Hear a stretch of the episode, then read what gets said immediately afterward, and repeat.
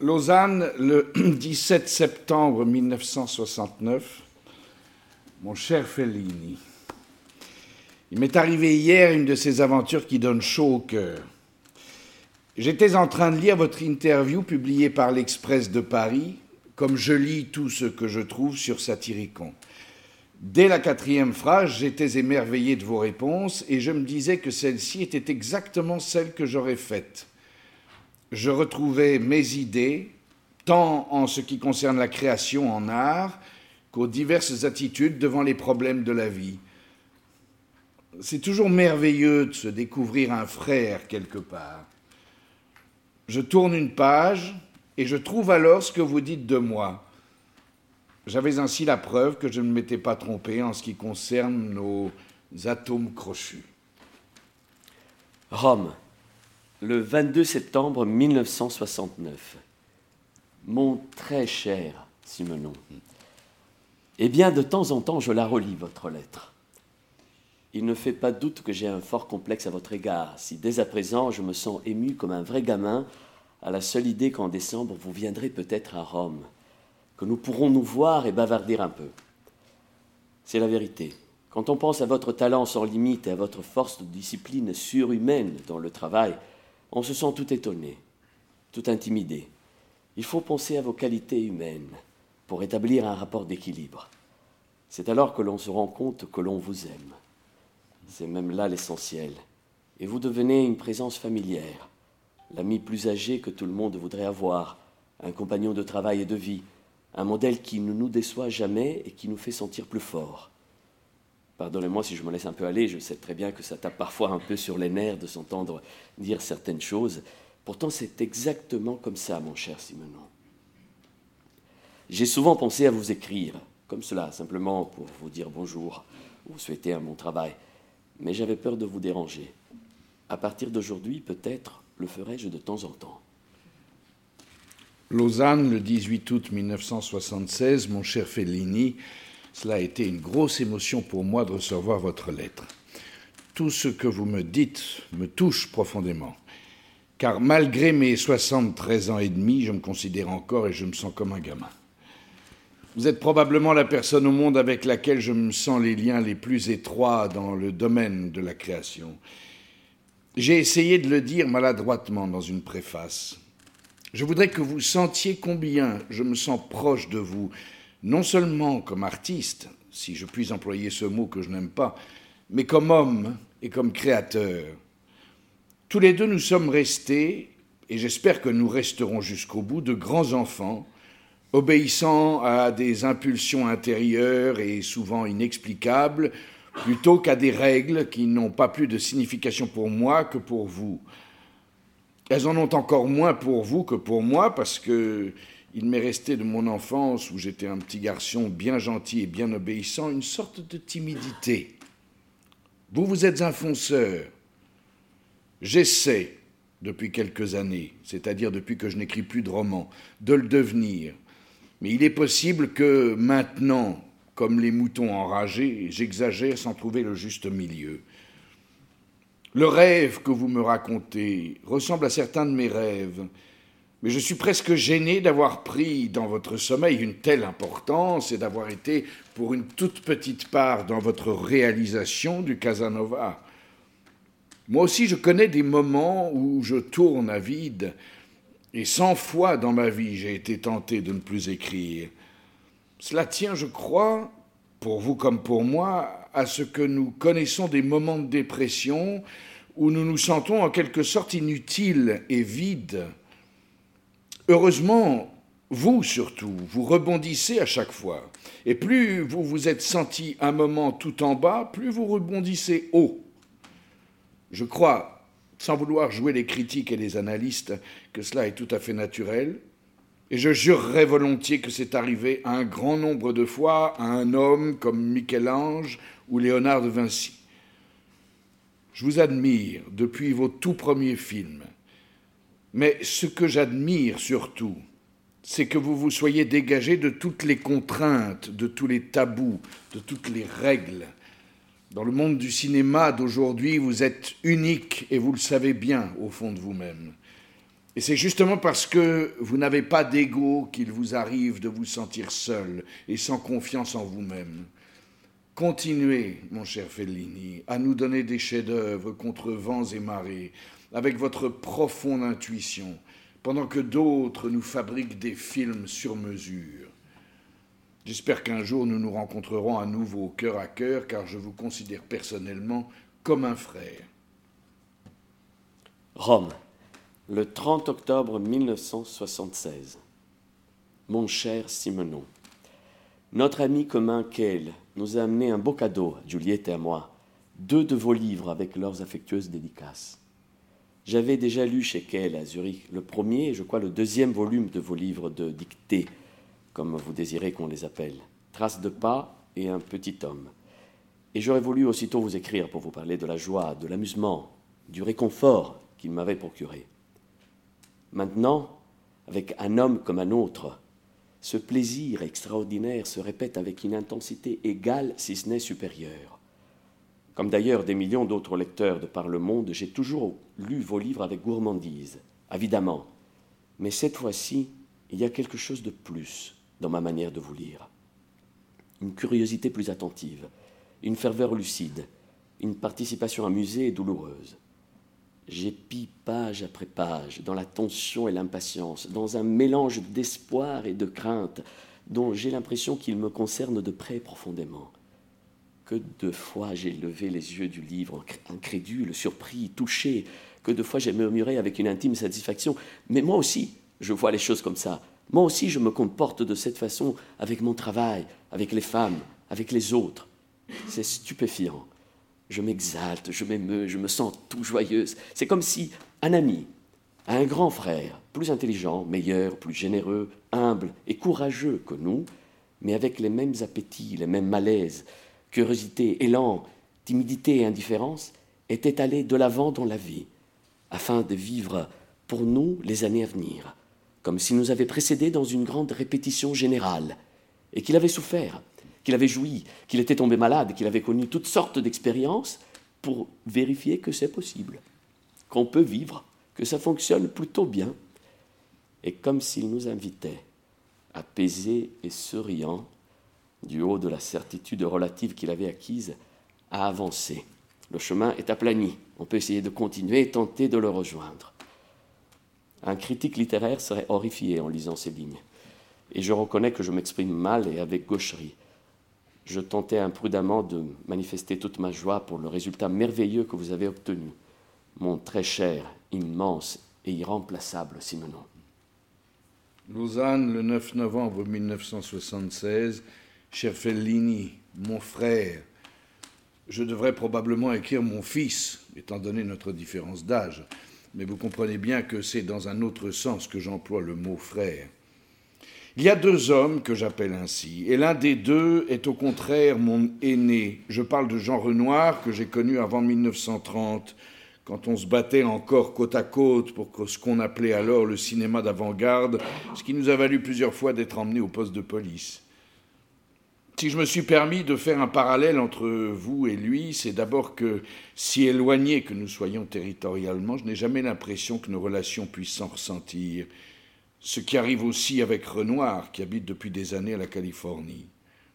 Il y a entre vous et moi un contact, que je m'exagère peut-être, mais auquel je crois sincèrement. Dans deux formes d'art différentes, nous poursuivons le même but, une connaissance plus intime de l'homme, pour ne pas dire de l'humanité. Et nous le faisons d'une même façon que l'on pourrait appeler anti-intellectuel. Vous êtes, comme moi, je crois vous l'avoir déjà dit, un instinctif. Et ce que vous avez enregistré involontairement dès votre enfance, ce que vous avez enregistré encore inconsciemment aujourd'hui, vous le rendez avec une force qui fait de vos œuvres des œuvres universelles. Sur une moindre échelle, il en est de même pour moi. Il en a été de même toute sa vie pour Jean Renoir. Nous sommes un peu comme des éponges qui aspirons la vie sans le savoir et qui la rendons ensuite transformée sans connaître le travail d'alchimie qui s'est produit en nous. Chez nous, cela tient à la magie. Vous êtes le plus grand de nous trois.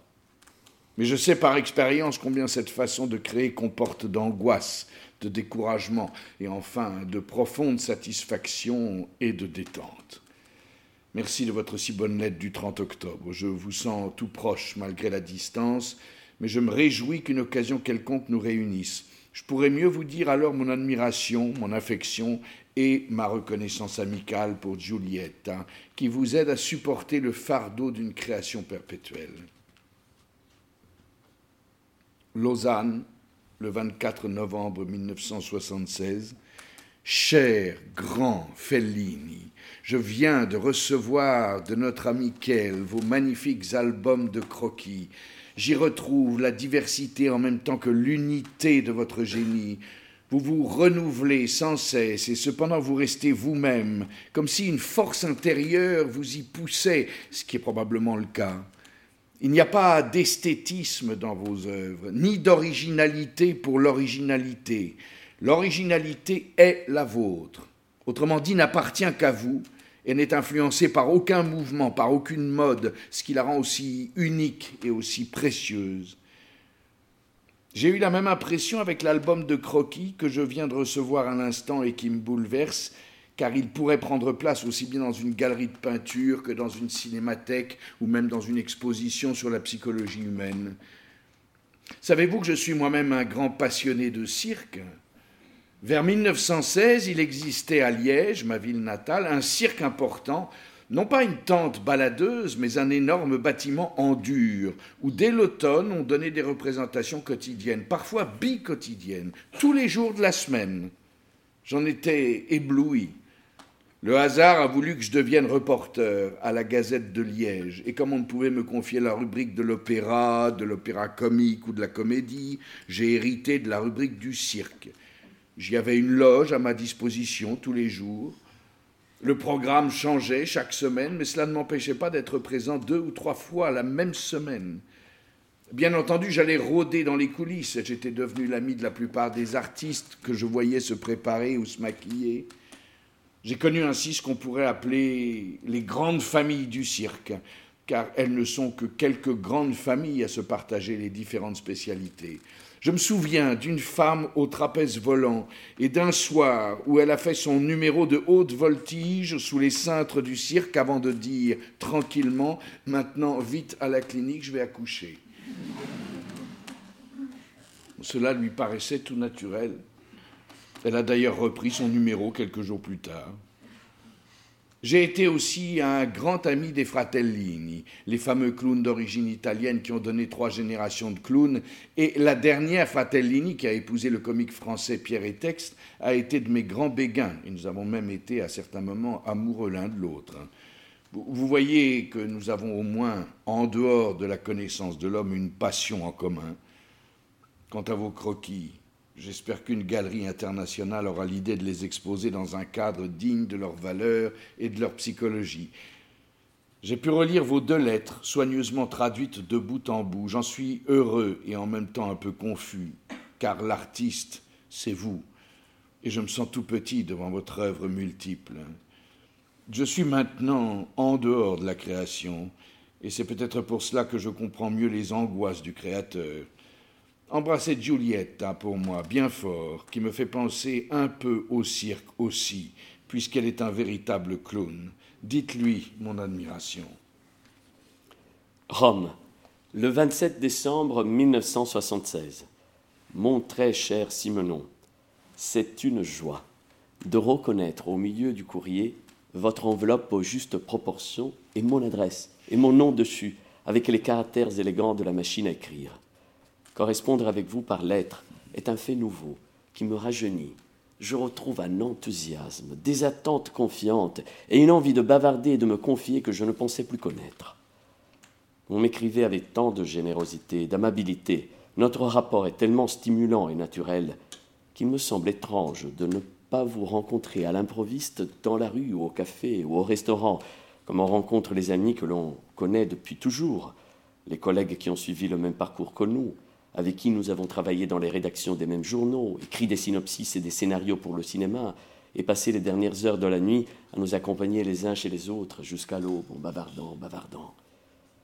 Je pense avec admiration à la miraculeuse simplicité expressive que vous avez atteinte dans vos livres, mon cher Simenon, avec un langage qui peut être traduit dans la langue de n'importe quel pays, sans jamais perdre le charme de son style. Moi, avec le parler de mes films, je rencontre à chaque fois les pires complications. Parce qu'il y a toujours de l'argot dans mes films, des expressions dialectales, des personnages qui parlent d'une manière très caractéristique, en se servant de certains mots, de certaines constructions dialectales, qui sont intraduisibles dans une autre langue.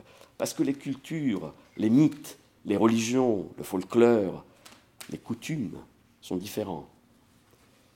Mon pays, Rome, mes habitudes, ma façon même de travailler ont besoin d'un changement. Et je rêve de m'en aller dans un autre pays, en Amérique, et de recommencer à zéro, comme renaître. Je sais que vous l'avez fait très souvent dans votre vie et que vous êtes arrivé à rester miraculeusement fidèle à vous-même, en changeant de milieu environnant et en portant à chaque fois en lieu sûr votre talent, votre vocation, qui est votre seul vrai trésor vital. En y réfléchissant froidement, je pense que je devrais vraiment en faire autant. Mais en même temps, je sais que je ne le ferai pas, que je ne partirai pas. Je trouverai mille prétextes, excuses, ajournements, tous les types de justifications, depuis les raisons patriotiques jusqu'à celles de l'art qui ne peut pas être déraciné, les raisons de la langue, j'avancerai même des raisons d'état civil. Je suis trop vieux, je suis trop fatigué. Je vous ennuie avec ces bavardages. Promettez-moi de ne pas perdre votre temps à répondre à mes jérémiades il va bien se passer quelque chose. Mais je sens que cette fois-ci, c'est moi qui devrais aider le sens des choses, la nouvelle orientation. Le fait est que j'ai l'impression de n'avoir jamais rien décidé dans ma vie. Bien que je fasse depuis toujours un métier où je suis obligé de prendre mille décisions par jour, mais ce sont là des décisions qui m'appartiennent. Je les identifie facilement. Ce ne sont même pas des décisions, c'est comme suivre des choses déjà décidées. Mais quant aux autres décisions, celle qui concerne non pas l'expression de ma créativité, mais les événements de ma vie privée, sociale, sentimentale. Il me semble que je n'en ai jamais pris aucune, consciemment. Le 1er septembre 1977. Très cher, légendaire Simonon. Voilà un an que je ne fais rien. Ça ne m'était jamais arrivé. Que se passe-t-il donc? Voilà. Pendant des mois, j'ai occupé mon temps avec l'idée que je partais, que j'allais en Amérique tourner un film. Je pensais vraiment m'être décidé. J'avais même dit au revoir à mes amis et surtout, j'avais l'impression d'être arrivé à prendre congé de moi-même, un peu mu, comme un immigrant. Puis, un beau jour, j'ai compris que je ne partirais jamais et que c'était seulement la lourde atmosphère de la vie en Italie, mes cheveux toujours plus clairsemés et d'ici peu je serais chauve la peur de n'avoir plus rien à dire, c'était pour cela que je désirais changer d'air afin de renaître ailleurs. Je ne suis pas parti, et pourtant je me suis retrouvé comme un homme qui a décidé de déménager, qui s'en va en emportant tous ses meubles, mais une fois en bas, sur le pas de la porte, il s'en mord les doigts. Il ne veut pas retourner dans son vieil appartement, il a peur de ne pas se sentir à l'aise dans son nouveau logis, il passe son temps à ne plus savoir quoi faire, avec tous ses meubles plantés au milieu du trottoir. En somme, je traverse en ce moment ma période habituelle de vide, d'opacité bombardée de pensées déprimantes, velléitaires. J'ai terriblement de mal à m'habituer à l'idée que d'ici peu, dans très peu de temps même, j'aurai 60 ans. Et je scrute et je relis les pages de quand j'étais vieux, à la recherche d'informations, de conseils, d'avertissements qui me concerneraient profondément que d'éblouissantes et de reconfortantes et de très tendres coïncidences d'effroi, de crainte, de réflexion dans votre très précieux livre. Je continue à me répéter qu'un projet vaut l'autre. Je, l'ai toujours affirmé hardiment dans d'innombrables interviews qu'on ne doit pas perdre une seconde à choisir une idée, un thème, car il ne s'agit que d'un prétexte pour mettre en mouvement l'énergie créatrice de toujours. Pourtant, à chaque fois, l'affaire devient de plus en plus angoissante. Et les doutes, les hésitations, le lancement de monnaie du King m'alanguissent le cerveau. Alors je pense à vous, à votre fertilité créatrice surhumaine, à la confiance stupéfiante avec laquelle vous vous abandonnez, j'ai l'impression d'aller mieux. et je donne des ordres pour chercher un nouveau bureau et commencer mon éternelle tarentelle. Lausanne, le 7 septembre 1977. Mon cher Fellini, ce qui vous arrive m'est arrivé environ 230 fois et m'arrive encore dès que j'ai terminé un livre. Au début, je ne me préoccupais pas trop de la valeur de mes romans, mais je faisais pourtant de mon mieux. À mesure que mon public s'élargissait, je me suis senti des devoirs envers lui, et il me semblait à chaque fois que j'étais inférieur à ma tâche. Le roman terminé, j'avais l'impression qu'il était mauvais jusqu'au jour où je le révisais et où, au contraire, il me paraissait très bon. Commençait alors la période d'inquiétude que je vivais à peu près six fois par an. J'étais persuadé que je ne trouverais pas pour mon prochain roman un thème digne d'être écrit. À chaque fois, j'étais persuadé que j'étais vidé. Cette période désagréable durait d'un mois à deux jusqu'au jour où un nouveau thème commençait à m'habiter. Or, le romancier n'a besoin pour composer son œuvre que de papier blanc et d'une machine à écrire. Le cinéaste, au contraire, se trouve devant des impératifs multiples, depuis les énormes capitaux mis en jeu jusqu'au choix des interprètes qui ne sont pas toujours disponibles, etc. Je vous remercie, mon cher Fellini, de me faire assez confiance pour m'écrire la lettre que je viens de recevoir. Ce que vous ressentez n'a rien d'extraordinaire ni d'inquiétant. Excusez-moi de vous parler comme un médecin à son patient je sens à travers vos lignes qu'au lieu de vous trouver devant le vide, vous êtes au contraire hanté depuis longtemps par une œuvre, et que pour des tas de raisons, bonnes ou mauvaises, vous hésitez à vous y lancer. La peur de vous répéter, par exemple. Vous imaginez-vous que je n'ai pas à chaque fois que j'écris cette même peur, d'autant plus que j'ai mauvaise mémoire et que je n'ai pas le courage de me relire? Vous verrez qu'un jour ou l'autre, vous vous réveillerez, impatient de vous jeter à l'eau sans penser à rien d'autre qu'à votre nouveau film. Dès ce moment-là, vous n'aurez plus d'inquiétude ni d'hésitation. La première phrase de votre scénario écrite, vous serez dans le bain, comme on dit vulgairement, et vous irez allègrement de l'avant. Quant aux superstitions, j'en ai, moi aussi. Avant de travailler, j'installe mes outils, je contrôle la place de chaque objet, un peu comme les acrobates de cirque vérifient chacun des câbles et des appareils dont leur vie dépend. Superstition de ma part de vouloir que ma théière soit exactement à tel endroit, que six pipes soient à la portée de ma main, etc. En réalité, mon cher Fellini, vous êtes depuis un an comme une femme enceinte qui se demande si elle aura réellement un enfant. Vous me parlez de quand j'étais vieux. Savez-vous que j'ai écrit ce livre alors que j'avais exactement votre âge? J'étais persuadé que j'étais fini. Je me suis rendu compte par la suite que je commençais à rajeunir. Et quinze ans après, je rajeunis toujours. Ce qui rendait ma confiance difficile et qui m'obligeait à tricher un peu, c'est que ma femme, dont je devais me séparer deux ou trois ans plus tard, lisait mes cahiers au jour le jour. Elle aurait été offensée si je manquais de lui donner le beau rôle. C'est bien pour ça que j'ai attendu près de dix ans pour publier ce livre. Combien d'autres ont suivi La partie que je considère comme la plus importante de mon œuvre. Maurice Chevalier me disait au cours d'une carrière longue et réussie que chaque fois qu'il entrait en scène, il avait le trac au point d'avoir envie de vomir. Il ajoutait Il n'y a que les médiocres qui ne connaissent pas ce trac-là. Je suis sûr que vous ne tarderez pas à créer à nouveau. C'est votre vie c'est votre destinée, j'allais dire que c'est votre devoir. Rome, le 20 décembre 1978. Mon cher Simenon, combien de fois ai-je voulu vous écrire pour être un peu avec vous, me confier, bavarder?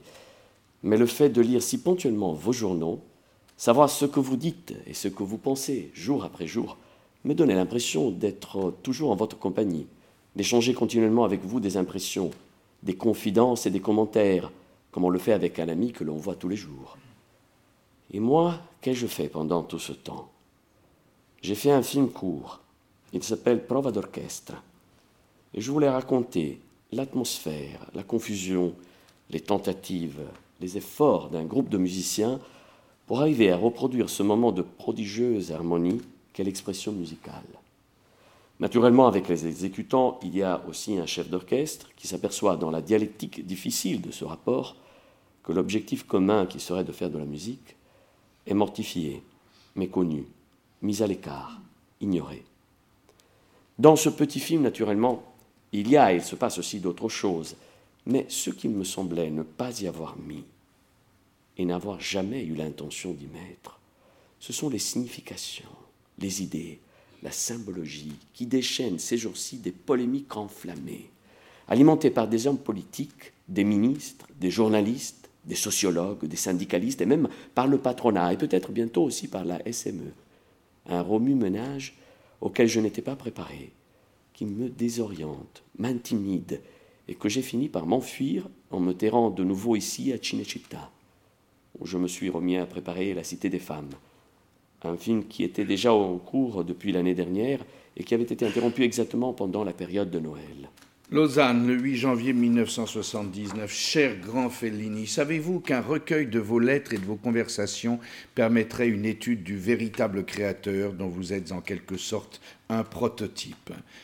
Vous êtes surpris, par exemple, de la résonance de votre dernier film dans les différents milieux et des multiples considérations auxquelles il donne lieu on pourrait en dire autant de tous vos films, car je suis persuadé qu'ils contiennent tous des significations dont vous ne vous rendez pas compte. C'est justement cela l'esprit créateur. Je crois vous l'avoir déjà dit, vous créez avec votre subconscient et lorsque, comme c'est le cas maintenant, vous vous sentez vide, c'est au contraire le moment où le vrai travail se fait au fond de vous-même. Ainsi avez-vous créé et vous continuez à créer un univers félinien qui vous étonne le tout premier. Je crois depuis toujours que la création est inconsciente, ce qui la distingue des œuvres conçues par la seule intelligence et par l'habileté. J'attends donc avec confiance la nouvelle œuvre en gestation. Lausanne, le 20 septembre 1979, mon cher Fellini, You will never have it the easy way.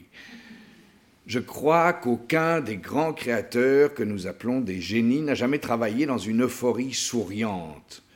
Cela me frappe par exemple que je n'ai jamais vu d'image de Michel-Ange, de Léonard de Vinci, de Rembrandt ou de Van Gogh qui soit souriante et même simplement détendue. Lorsque j'étais jeune, j'imaginais que les peintres travaillaient en sifflotant ou en racontant de bonnes histoires à leurs amis, ou que les écrivains créaient leurs œuvres dans l'euphorie. J'ai appris plus tard qu'il n'en est ainsi que pour les fabricants et les médiocres. The Hard Way, vous la connaissez depuis longtemps, sinon depuis toujours, et plus vous avancez, plus vous trouvez de barrières à franchir pour réaliser un de vos films. Cette fois-ci, vous êtes servi en matière de barrières. J'ai appris en son temps la mort de votre compositeur avec qui vous aviez une véritable entente. Ce n'était que le premier problème, déjà difficile à résoudre mais que décède ensuite l'un des deux personnages masculins mêlés à cent ou deux cents femmes alors que l'œuvre est à moitié terminée, c'est un tel coup que certains ont pu croire que vous alliez abandonner la partie. Pour ma part, je suis persuadé du contraire. Je suis sûr que ces difficultés multiples, au lieu de vous décourager, vous fouetteront et vous donneront plus que jamais la volonté d'aller jusqu'au bout. Si j'étais joueur, je parierais que ce sera votre meilleur film, que vous vous dépasserez vous-même, bien que cela paraisse impossible. J'ai beaucoup pensé à vous ces dernières semaines, et comme toujours, je me suis senti très près de vous, et j'ai marché sur la pointe des pieds. Je ne vous dis pas bon courage, car je sais que vous l'avez, ou que vous l'aurez.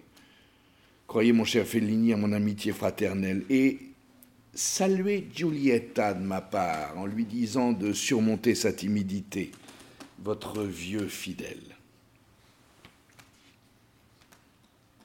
Lausanne, le 31 octobre 1979, mon cher Fellini, si, lorsque j'ai reçu votre lettre du 15 octobre, je n'avais été en train de terminer dans la fièvre, comme d'habitude, mon 21e volume de dictée, J'aurais été fort tenté de m'évader de Lausanne pour la première fois depuis huit ans pour me précipiter à la Cinecittà. Non pas pour vous encourager, ce dont vous n'avez jamais eu besoin, mais pour voir un homme aux prises avec un grand œuvre. Mot qui n'est plus guère employé et qui, au siècle dernier, désignait l'œuvre capitale qu'un artiste devait produire à son retour d'un apprentissage de plusieurs années autour de la France ou de l'Europe. Cette comparaison ne tient pas en ce qui vous concerne, puisque vous avez d'ores et déjà à votre actif bon nombre de maîtres d'œuvre. Cette fois, je crois qu'il s'agit d'une œuvre plus puissante, plus fourmillante de vie, plus ambitieuse aussi. Quand je ferme les yeux, je vous imagine au sommet d'un précaire échafaudage, comme Michel-Ange sous le plafond de la Sixtine, ou Shakespeare sur des tréteaux fragiles, Jupiter tonnant ou roi lyre déclenchant le bruit et la fureur devant une foule grouillante. Oui, j'aurais voulu savoir comment un homme tout seul, livré à ses propres moyens, réalise un film de la taille de celui que vous avez conçu avec toutes vos fibres, sans s'inquiéter de savoir à quel démon il allait s'attaquer et comment il arriverait à ses fins malgré tous les obstacles. D'après ce que vous me dites, vous avez franchi aujourd'hui le piège du toboggan à moins que votre héros, après avoir atterri le long d'une mer calme et scintillante, ne soit dans le ring, entouré de centaines de femelles qu'il devra affronter. Je sais, car je crois vous connaître, que ce sera un grand moment du cinéma et de l'art tout court. Depuis la nuit des temps, on a beaucoup cherché une image de la femme, mais jamais dans une œuvre épique brassant toutes les femmes, et sans doute tous les fantasmes du sexe et de l'imagination. Avec cette lettre, je ne m'approche de votre échafaudage que sur la pointe des pieds, car je ne voudrais à aucun prix interrompre, même un instant, votre exaltation intérieure et votre intuition. Quand vous aurez tourné la dernière image, envoyez-moi simplement par télégramme le mot fin, et je saurai que vous avez gagné votre pari contre les autres et contre vous-même, quoique je sois d'ores et déjà certain qu'il en sera ainsi une fois de plus. Bien sûr, ce sera fait ici quand vous viendrez mais votre amitié confiante est déjà une fête. Et j'attendrai patiemment, vous sentant toujours très proche et partageant de loin vos états d'âme. Rome, le 29 décembre 1979. Mon très cher ami, dans votre lettre il y a un mois, vous me demandiez de vous télégraphier la fin du tournage de mon film. Je m'étais juré de ne pas vous décevoir et de vous envoyer vraiment ce télégramme. Mais ensuite, je me suis senti un peu ridicule à l'idée de vous annoncer cela en quelques mots télégraphiques, comme si j'étais un général d'armée qui communique au président de la République la fin des hostilités. Et depuis ce jour, j'ai toujours envoyé au plus tard la petite lettre qu'enfin je vous écris maintenant. Oui, la baraque est terminée, et même avec une certaine ponctualité par rapport aux prévisions. J'ai fini à la mi-novembre, et j'ai tout de suite commencé le doublage ayant déjà fait une grande partie du montage pendant la période d'interruption causée par cet événement malheureux, la, mort de cet acteur. Le doublage est pour moi un travail horriblement contraignant. Je peux tourner jusqu'à 30 heures d'affilée sans être fatigué, mais rester enfermé dans ces cabines de sous-marins que sont les salles de synchronisation, en tentant désespérément d'enfiler entre les lèvres des visages qui passent sur l'écran des mots qu'elles n'ont jamais prononcés, et que je réécris au dernier moment comme un inconscient, sous le regard soupçonneux des spécialistes du sync, qui sont là aux aguets pour épier les mouvements labiaux avec l'obtuse inhumanité d'un télescope. Tout cela m'épuise. Et au bout de trois heures, j'aimerais m'en aller laisser le film en plan, avec sa bande son bruyante, décousue, pleine de bruits imprévisibles, ma voix qui crie, apaise, conseille, interrompt, les braillements du clap-main, les cloches de la grosse église à côté de Cinecittà qui se mettent sans arrêt à sonner sans crier gare et en se jouant de n'importe quelle protection acoustique. La bande son originale d'un film, en tout cas d'un de mes films, est vraiment irremplaçable.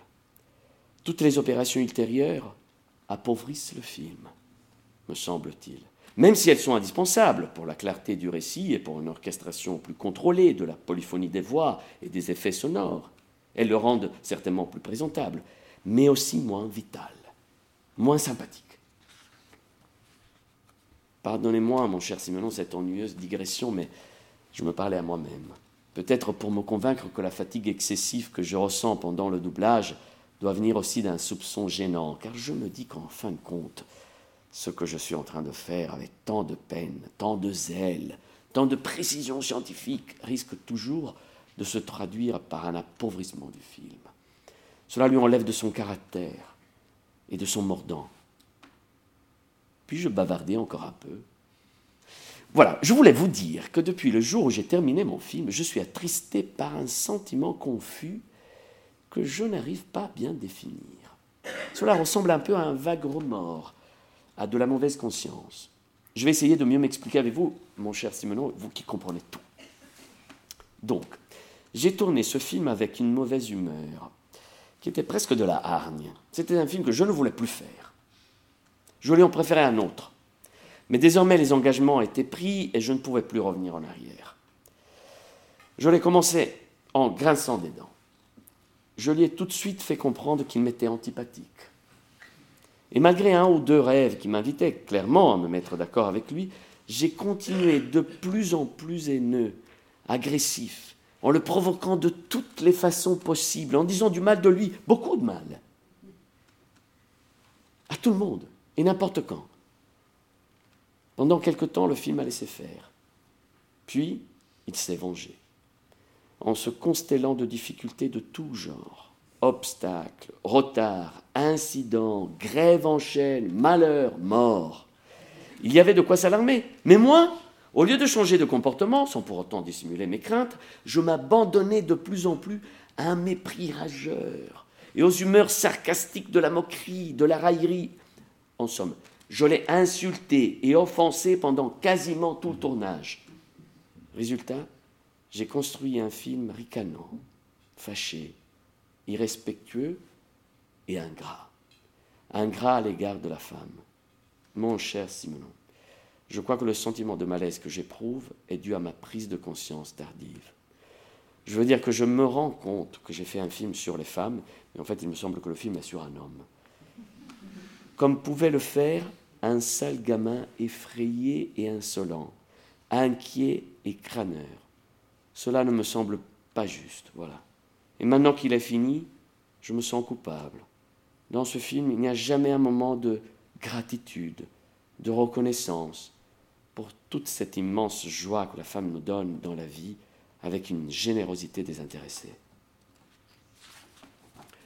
Je crois que telle est la limite du film.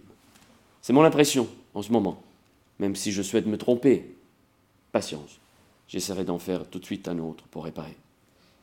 Cher ami, je m'aperçois que j'ai bavardé un peu comme une ivrogne. La vérité, c'est que je ne sais pas comment vous manifester ma gratitude pour les lettres magnifiques que vous m'avez écrites pendant mon voyage dans les ténèbres, dans les labyrinthes d'une histoire dont je ne sais pas encore pourquoi je l'ai écrite et réalisée dans un film. Votre aide m'a été précieuse. Lausanne, le 24 novembre 1980, mon cher, mon gigantesque ami Fellini j'ai pu enfin voir la Cité des Femmes, voilà trois jours, dès sa projection à Lausanne. Teresa et moi en sommes sortis hébétés, marchant un peu comme des gens ivres. Je n'essaierai pas à analyser mon émotion et encore moins votre film. Je laisse ce soin aux critiques qui s'efforcent depuis qu'il existe des génies de les expliquer des savants universitaires ne viennent-ils pas de découvrir que si Renoir a pu peindre ces merveilleux tableaux, c'est grâce à une anormalité, à une maladie de la vue? Vous n'êtes jamais allé aussi loin dans votre œuvre, jamais aussi fort, jamais non plus aussi en avant que ceux qui s'appellent vos confrères. Si on me demandait la définition du génie, je répondrais que c'est un homme comme un autre, mais avec une sensibilité presque effrayante avec en plus assez de lucidité pour l'exprimer. Je me demande comment, pendant des mois, en dépit des difficultés de toutes sortes qui vous interrompaient comme à plaisir, vous avez pu porter une œuvre aussi lourde sur vos épaules, pourtant large et solide. C'est pour moi un mystère le mystère de tous les créateurs dont les exégètes n'ont dit que des bêtises, qu'il s'agisse de Giotto, des Bruegels, de Rembrandt, de Van Gogh et tant d'autres, qui ont en quelque sorte, comme vous venez de le faire, crevé notre plafond. Je vous ai toujours admiré. Cette fois, le mot n'est pas assez fort, mais il n'en existe malheureusement pas d'autres. J'ai écrit plus haut gigantesque ami, j'ai envie d'ajouter terrible Fellini, qui nous assure un grand coup sur le crâne et qui nous donne une leçon à tous. Rome, le 3 décembre 1980. Cher Simonon, ça a été un vrai plaisir de faire le petit effort d'interpréter votre écriture, car ainsi la lettre me paraissait plus longue. Et vu que chaque mot m'exprimait sympathie, affection et estime pour moi et pour mon travail, j'éprouvais en les sortant de leur aspect indéchiffrable le même plaisir qu'on éprouve en cherchant un trésor enterré. Excusez cette image qui peut vous paraître banale, mais le sentiment de bonheur, de gratitude que j'exprime est sincère. Mon grand ami, vous qui êtes véritablement gigantesque, ou plutôt illimité, vous êtes un grand confort pour quelqu'un comme moi qui se sent toujours un peu coupable, qui fait tout presque en secret, en fuite, avec du remords, la conscience mal à l'aise, invitant tout le monde à le juger la prochaine fois, car la prochaine fois il fera mieux, cette fois-ci ne compte pas. Vraiment, qui sait pourquoi je m'échappe toujours de ce que je fais? Ce n'est pas que je le méconnais, mais je veux plus rien avoir à faire avec lui. J'ai renoncé à essayer de comprendre la raison de ce comportement. Il vaut mieux commencer quelque chose de nouveau plutôt qu'essayer de m'expliquer certaines attitudes bizarres. Je vous raconte toutes ces choses un peu puérilement, car j'ai l'illusion de vous ressembler en quelque chose. Et que ces raisonnements un peu confus que je viens de faire est sûrement, sinon pas approuvé, au moins certainement partagé par vous. J'aurais voulu écrire à la main aussi, mais j'ai perdu l'habitude depuis des centaines d'années. Quelle merveilleuse épreuve de volonté vous vous êtes donnée en reprenant la plume avec tant d'années de machine. Avec plume et crayon, moi, j'arrive seulement à faire les mêmes petits dessins pornographiques des femmes hypersexuées ou bien des paysages de miniaturistes. Mais si je dois écrire même une seule ligne, la main s'arrête et ne veut plus continuer. Donc, excusez-moi si je vous écris à la machine. Mais cette fois-ci, il y a aussi la nouveauté que j'écris en français. Mais le mérite de cela est de ma merveilleuse secrétaire, qui est assise devant moi, qui me dit de vous saluer qui a lu tous vos livres et qui ne croit pas que je vous connais et que nous sommes amis et qui m'offense, presque.